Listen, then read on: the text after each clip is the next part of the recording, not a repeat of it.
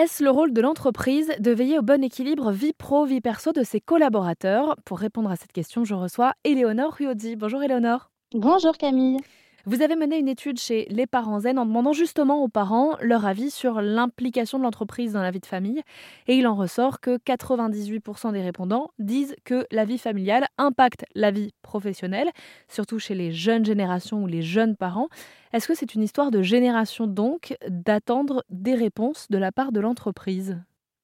Oui, euh, y a, euh, on a posé une question aux parents en leur disant tout simplement est-ce que vous diriez que votre vie familiale a un impact sur votre vie pro? Et ils sont quand même 98% à déclarer qu'ils sont impactés, dont 50% qui déclarent que c'est souvent. Euh, ce qui est quand même euh, énorme, sachant qu'on sait que 89% euh, des salariés ont des responsabilités familiales, ça fait quand même un, un, gros, impact en fait pour les entreprises. donc aujourd'hui, on se rend compte vraiment que les jeunes générations, elles aspirent à, une meilleure conciliation entre vie pro, vie perso, et un meilleur équilibre en tout cas euh, dans, dans, leur carrière. Euh, et nous, on a voulu, enfin, de, de, par euh, notre entreprise Les Parents on travaille principalement sur le sujet de la parentalité. On a voulu vraiment se concentrer sur euh, ben, le ressenti des parents au travail, donc salariés parents, peu importe l'âge confondu. Et, euh, et donc, on entend vraiment au, au sens parent, la parentalité au sens large, c'est-à-dire que ce soit les parents d'enfants, peu importe l'âge des enfants, et également les salariés aidants donc, euh, qui accompagne par exemple des, un, grand, un grand-père en fin de vie euh, ou même un enfant handicapé. Ce qui revient plus dans les aménagements mis en place, c'est surtout la place en crèche ou des horaires euh, flexibles, du télétravail. Les parents demandant que l'entreprise facilite cet équilibre vie pro-vie perso, c'est surtout quand l'enfant est jeune ou ça peut être après? Alors, euh, les enfants, euh, c'est important de les accompagner tout, tout, le long de leur vie parce qu'après trois ans, on continue à être parents et du coup, il y a d'autres problématiques qui se soulèvent. Donc, évidemment, euh, le retour euh, de congé maternité et les trois ans de l'enfant, c'est une période cruciale. Il y a d'ailleurs le rapport des 1000 jours qui est sorti qui montre que cette période est capitale dans le développement euh, ben, de l'enfant. Euh, mais après trois ans, ben, l'enfant continue d'exister et il y a d'autres euh, sujets qui euh, ressortent. Et, typiquement sur ben, les, sujets de, de devoirs, même de sortie d'école, d'orientation scolaire, et ben, tous ces sujets-là, c'est des sujets qui doivent aussi être réfléchis parce qu'ils impactent au quotidien la vie des parents. Et d'ailleurs, il y a une autre étude qui a été menée récemment, pas par les parents zen, qui disait qu'il y avait 77% des parents qui euh, estimé que c'était difficile de concilier euh, quotidien, euh, donc travail et vie de parents. et donc, ça prouve que oui, voilà, il y a un vrai besoin d'être d'être accompagné et soutenu par son entreprise sur les sujets aussi du quotidien et pas uniquement sur la période 0-3 ans. L'année dernière, vous aviez mené l'étude presque inverse en demandant leur point de vue au RH sur euh, cet équilibre vie pro, vie perso et le rôle de l'entreprise là-dedans.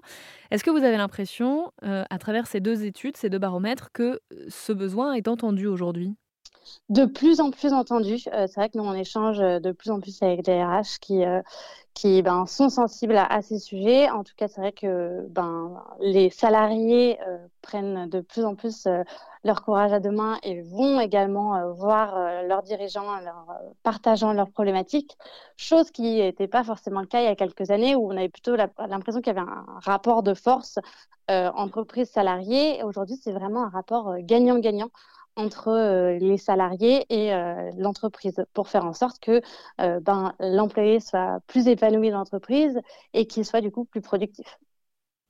Vous allez me dire si on sort un peu du cadre du baromètre et si vous pourrez répondre à ma question, mais puisqu'on parle ici du rôle de l'entreprise dans l'équilibre vie pro, vie perso des collaborateurs qui sont parents, et donc du fait d'aménager peut-être du télétravail, des horaires flexibles, euh, je ne sais pas, des congés particuliers, par exemple, euh, des places en crèche, etc. Bref, des avantages. Est-ce que les entreprises n'ont peut-être pas un petit peu peur du déséquilibre que ça peut impliquer ensuite pour les salariés qui n'ont pas d'enfants?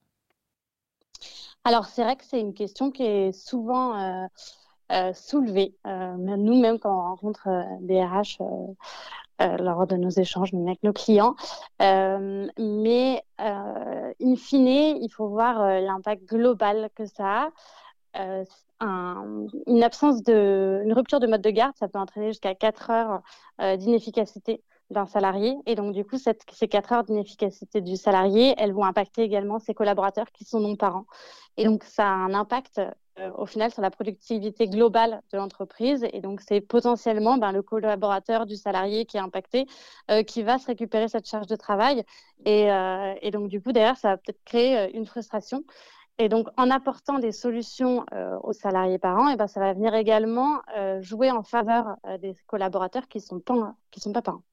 Ce baromètre de la parentalité en, entreprise, vous l'avez mené cet été sur un peu plus de 1000 parents qui ont été volontaires pour répondre. J'imagine donc que euh, ceux qui ont répondu se sont sentis concernés par le sujet en cliquant euh, sur le lien.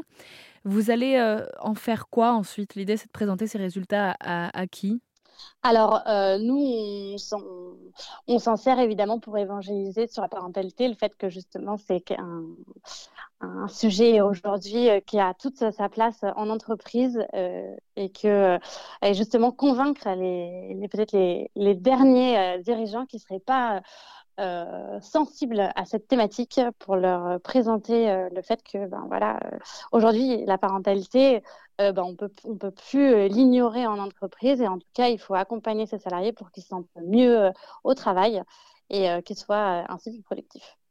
Ça devient donc le rôle de l'entreprise de pas du tout s'immiscer un peu dans la vie professionnelle du salarié, mais plutôt de la prendre en compte.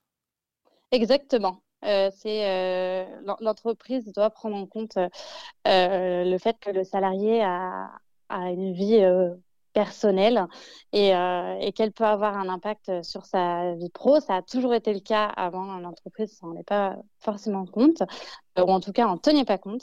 Et, euh, et aujourd'hui, ben, on en a parlé tout à l'heure, mais les jeunes générations sont de plus en plus demandeuses que cet équilibre soit pris soit pris en compte. et donc, l'entreprise n'a plus le choix que de s'adapter et de suivre le mouvement.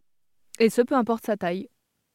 Exactement. Toute taille d'entreprise confondue, le sujet concerne, euh, on a dit, 89% euh, des, des, salariés. Donc, euh, je pense que toute entreprise est concernée. Et c'est effectivement un vrai sujet quand on se rend compte que parmi les répondants à votre baromètre, 82% des parents se disent prêts à envisager un changement d'entreprise si cela implique un meilleur soutien à la parentalité. Merci beaucoup, Eleanor Ruodzi. Je rappelle que vous faites partie euh, du réseau de crèches privées Les Parents Zen et que vous avez donc mené ce baromètre sur la parentalité.